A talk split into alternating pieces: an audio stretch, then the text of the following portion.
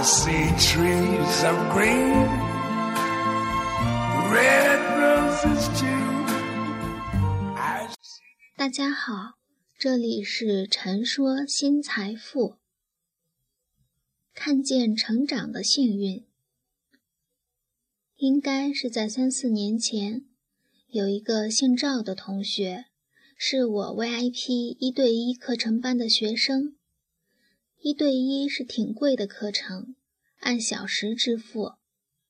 他是在学校下了课之后，到我们的培训机构来找我，让我给他上两个小时的高考加强训练。最后的一个星期了，所以一直讲解题归纳，不再讲基础的内容。其中有一天，他很晚才到教室，头发凌乱，眼神恍惚。他告诉我说：“我们能不能谈一谈？”我说：“可以啊。”之后我们就聊了两个小时。他想放弃高考了。他说家里面的人并没有给他任何压力。可是他自己认为，自己无论如何都要上一个所谓的重点大学才对得起父母，而父母对他的要求，只是他快乐就好。我能清楚地感受到，这是一个自我驱动能力非常强的女孩子，放在任何一个大学里，她都会有发展的空间。那一晚，他谈了很多从小到大的事情。我认真听着，偶尔问一问。我是想帮助他问出来，让他问自己：不想参加高考是因为恐惧结果，还是一贯的逃避，还是别的原因？我也讲述了当年我执意要复读，第二年却比第一年低了四五十分，去读了本来一年前就可以去的学校和专业。当然，我说。我也不认为人生不参加高考就有什么缺失，没有谁规定不参加高考的人生就不完整。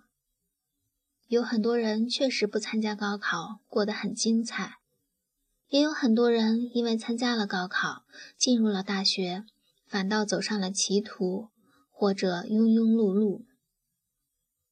最后他自己很艰难的也主动的说出来，表面上是在复读一年。感觉会有很大的信心，而实际上是不愿意参加高考，不愿意看到不愿意看到的分数。然后我问他：“那你还考吗？”他也艰难地咬了咬牙说：“要考的，因为觉得忽然间又看到一点希望，坚持下去才有的一种希望。”第二天，我偷偷借了教室。义务的帮他补上最后两个小时的高考突击内容。前几天微博上他忽然关注了我，还赞了赞。我好奇的看一看，这个人好眼熟。他的微博显示他在帮学校做着一些活动，也在气势冲冲的准备考研，自己努力鼓励自己坚持。看微博上的记录。他参加过大连市婚庆主持人的比赛，也得了不错的奖项。他为了努力报个声音的培训班，攒钱买了录音笔。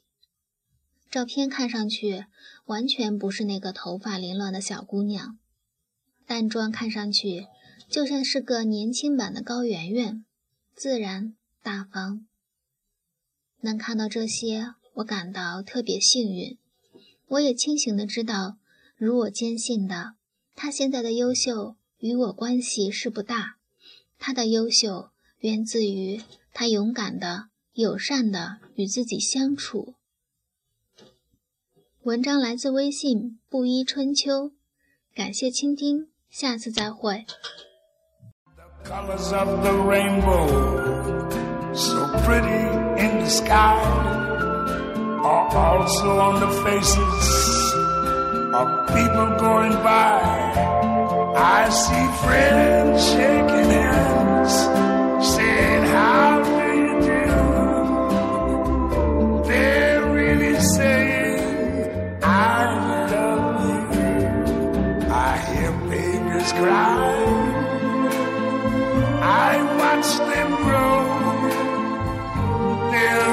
much more than I never knew. And I think to myself, what a wonderful world. Yes, I think to myself, what a wonderful